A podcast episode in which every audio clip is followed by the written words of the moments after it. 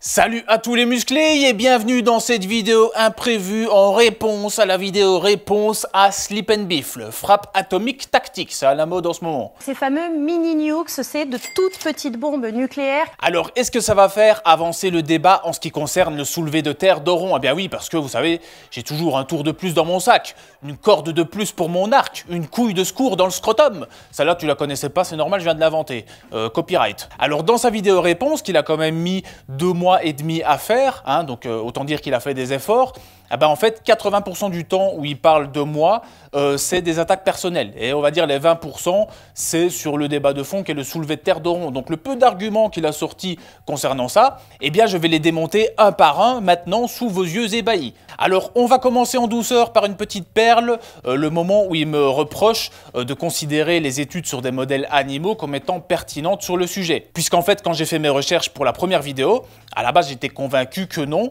Et en fait, bah, je suis tombé sur un papier qui est fait par des mecs vachement plus calés que tout le feed game réuni, où ils disent qu'en fait, bah, les études sur les modèles animaux, c'est assez intéressant pour étudier les disques intervertébraux. Et c'est quand même bizarre parce qu'en fait, deux minutes avant, il explique que je suis incapable de me corriger et de me remettre en question. Je le répète, c'est pas grave de se tromper.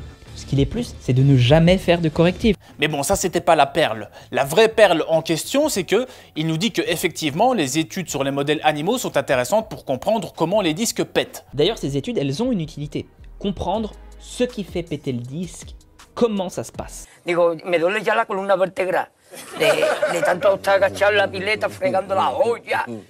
Donc ok, on est d'accord, les études sur les modèles animaux nous permettent de comprendre qu'est-ce qui fait péter le disque. Et quelles conclusions reviennent en boucle dans les études sur les modèles animaux C'est que ce qui fait péter le disque, ce sont les flexions et extensions excessives. Non, mais qu'est-ce qu'il est bête, celui-là hein. Donc bon, là, d'emblée, c'est même pas une balle dans le pied qui s'est tirée, c'est un missile. Euh, il faut pas qu'il passe son permis de chasse il faut pas qu'il mette les pieds dans un stand de tir, parce que ça va mal terminer cette histoire, il risque sa vie. Le mec, il est quand même plus doué pour s'auto-clasher indirectement que pour me clasher moi directement. Alors il m'a aussi repris sur l'étude de Foss et ses collègues, où pour rappel, ils ont comparé des mecs qui faisaient de l'aviron, euh, du ski de randonnée et de la course d'orientation. Et il est apparu que ceux qui faisaient de l'aviron avaient tendance à avoir plus souvent mal au dos. Et d'ailleurs, ce phénomène a été soulevé dans plein d'autres recherches différentes. Oh, comme c'est bizarre Oh, alors Alors ce que j'ai reproché à Chronique de la douleur, c'est que il est dit qu'il n'y avait pas de différence entre les groupes, alors que si, il y avait le groupe de course d'orientation, ils avaient significativement moins souvent mal au dos, et ceux qui faisaient de l'aviron avaient tendance à avoir plus mal. Maintenant, que la cause des douleurs ne soit peut-être pas le mouvement en particulier, mais plus le fait qu'il y ait plus de volume d'entraînement, ou que ce soit la pleine lune, en fait, c'est pas le sujet. J'ai juste soulevé le fait qu'il ait dit qu'il n'y avait pas de différence entre les groupes, alors que si. Et donc, du coup, là-dessus, il dit qu'en fait, ceux qui faisaient de l'aviron avaient tendance à avoir plus mal au dos parce qu'ils avaient un volume d'entraînement plus élevé. Le volume total d'entraînement plus important sur cette zone spécifique étant plus haut en aviron, a des chances d'être la cause des lombalgies. Et ça, c'est une putain d'invention pure geek and fit, parce que ce mec, il n'est pas capable de lire un papier. En fait, ce qui faisait de l'aviron, il est bien mis dans l'étude au chapitre niveau d'activité physique, que c'était pas ceux qui s'entraînaient le plus, et même plus globalement, s'il avait juste regardé les images comme le sale gosse de merde qu'il est, mais en fait, il aurait constaté que ceux qui faisaient l'aviron étaient ceux qui pratiquaient le moins d'activité physique parmi les autres groupes. Je ne sais pas lire d'études scientifiques. Et pourtant, il le dit lui-même, le volume d'entraînement spécifique sur cette zone, donc sous-entendu la zone lombaire, peut être responsable des douleurs. Et quel est l'entraînement spécifique sur cette zone? Oh bah, c'est de la flexion excessive, avec un mouvement explosif, ce qu'on dit depuis le début, bordel Pourtant c'est bizarre, je pensais que les disques intervertébraux s'adaptaient. Mais bon, concernant l'adaptation des disques, on va y revenir, j'ai une petite surprise pour vous. En plus, comme si ceux qui faisaient du ski de randonnée n'avaient pas des contraintes sur leur lombaire. Les mecs passent littéralement des heures avec un sac à dos plus gros que celui de Flip and Flop euh, à se péter la gueule dans de la neige. Mais bon, peut-être que eux, ils passent pas leur temps à arrondir le dos comme des oufs. Et du coup, partant de cet argument erroné, il me dit que j'ai pas compris le papier. Mais vous allez vous faire votre idée parce que je vais vous mettre un court extrait du moment où il lit la conclusion de l'étude, la phrase ultime, et un extrait de ce qu'il dit 15 secondes après. La course d'orientation est une activité protectrice, alors que l'aviron peut provoquer des lombalgies. Ce qui est dit dans cette conclusion, ça n'est pas à terme l'aviron peut augmenter les douleurs dans le bas du dos. L'aviron peut provoquer des lombalgies.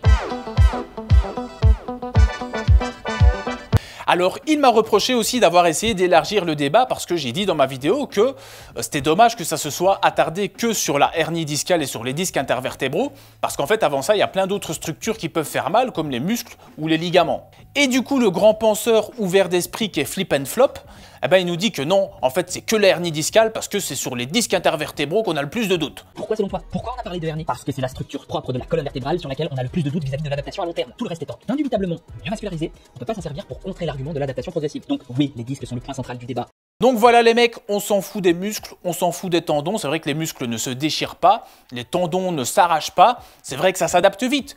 Parfois avec l'aide d'un chirurgien, mais voilà, ça s'adapte. Et du coup, réduire les blessures au dos à la hernie seule, c'est montrer qu'il ne maîtrise absolument pas ce sujet, puisqu'au final, euh, la lombalgie qui revient le plus souvent, c'est tout simplement le labingo. C'est une contracture musculaire. Donc il n'y a pas de problème de disque, il n'y a pas de problème d'hernie, c'est juste une contracture. Alors il soulève aussi le fait que, ben bravo, pour une fois, elle a réussi à soulever quelque chose. Donc il me reproche d'avoir une approche trop biomécanique, parce qu'à la fin de ma vidéo, j'ai expliqué par A plus B, avec des études biomécaniques, en quoi soulever une charge lourde avec une flexion importante, donc un dos visuellement arrondi, eh bien c'était propice à l'apparition de blessures. Et au final, il fait exactement le même procès à Jean-Philippe de Neuville. Alors pour rappel, Jean-Philippe de Neuville, il a fait sa thèse exactement sur le sujet des disques intervertébraux.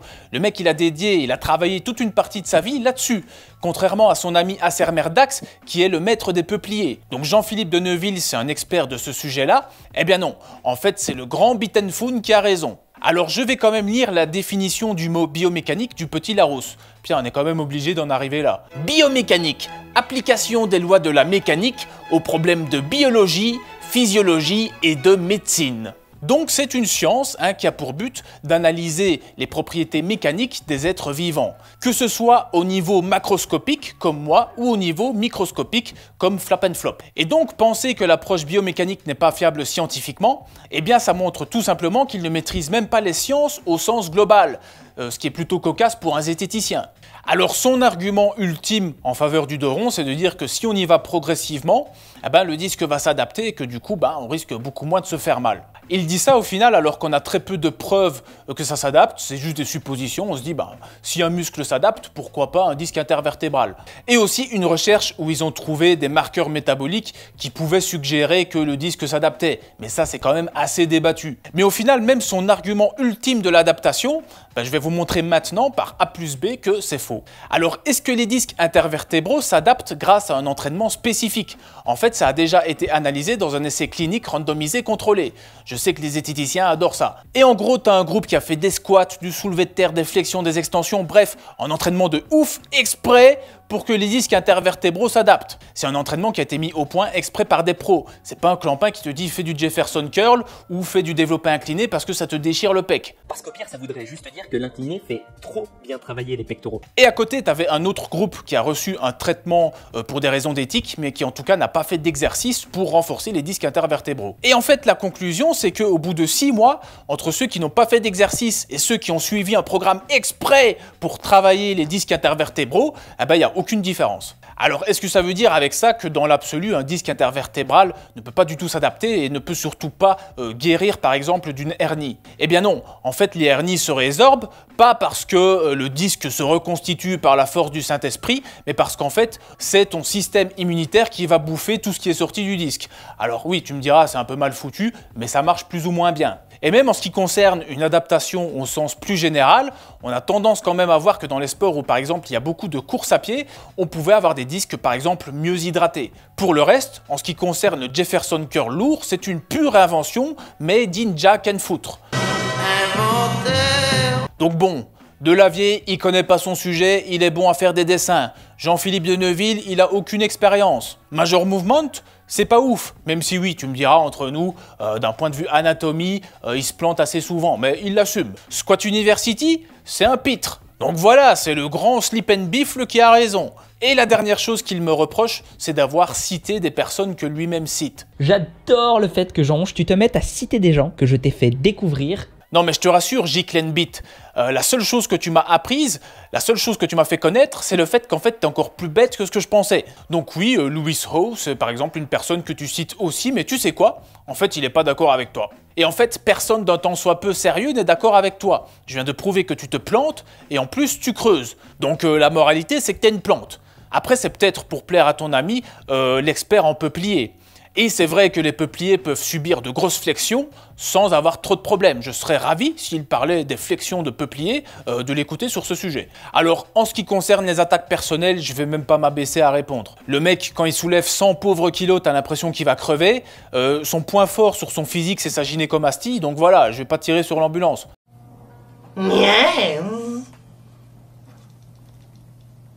Par contre, permettez-moi de lui répondre sur les attaques concernant le business. Alors il me reproche de vendre des trucs chers, et pour ça il a été sur unae.fr, je le rappelle, les meilleurs compléments alimentaires du marché, c'est une marque haut de gamme, et il a été prendre le produit le plus cher pour euh, dire que je vendais des trucs chers. Voilà l'argument, on en est là. Alors bon, venant d'un mec qui vend des posters 30 balles, euh, que même un aveugle avec Parkinson dessinerait mieux, c'est quand même assez culotté, surtout quand on voit les délais de livraison qui sont assez similaires à du dropshipping. Alors il me reproche aussi euh, de faire du coaching illégalement. Et du coup, moi je me suis dit, bah, je vais aller voir aussi si lui, il est réglo.